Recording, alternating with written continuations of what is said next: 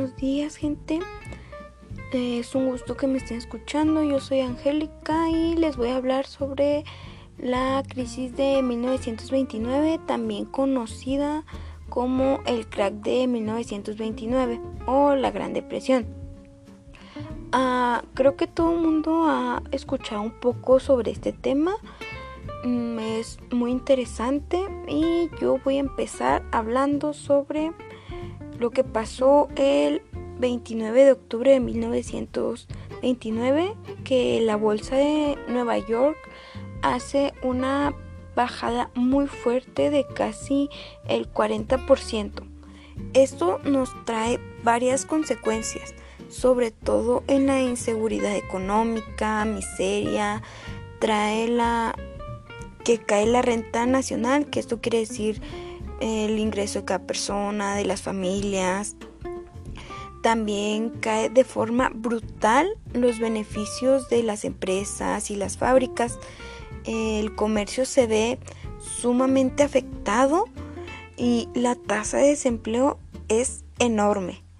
Pero hay que preguntarnos por qué la bolsa de valores cae, mm, cuáles son las causas.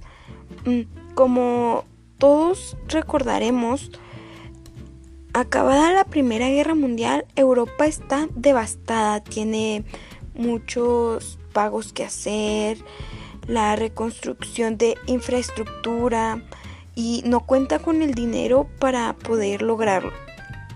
En ese momento, la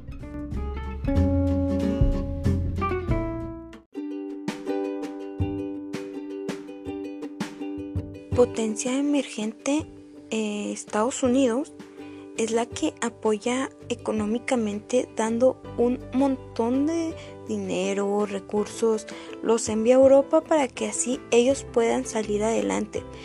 Y a raíz de todo esto se crea una burbuja económica, ya que Estados Unidos no paraba de enviar dinero y dinero de ahí las personas empiezan a ganar más dinero, pues es enorme el beneficio que les están sacando de la ayuda a Europa que llega un momento en que la burbuja se tenía que romper.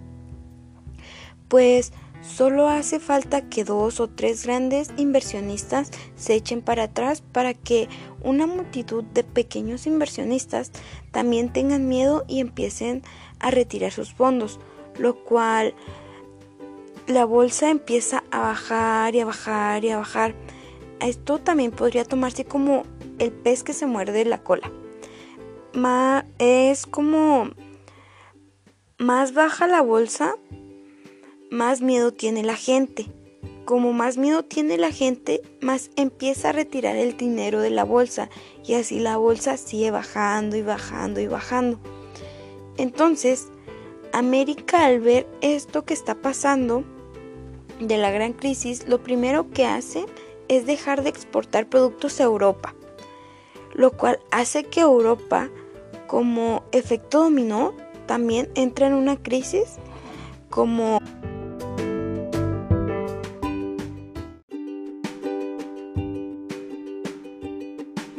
y así es como se globaliza la gran crisis de 1929 y que fue la más profunda, la más larga.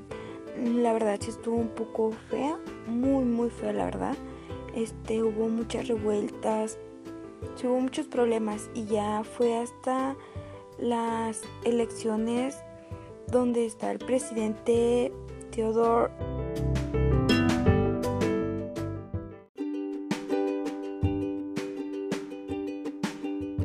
Roosevelt, presidente de los Estados Unidos, que venía con sus planes de reactivación económica, que esto empieza a retomar un poco.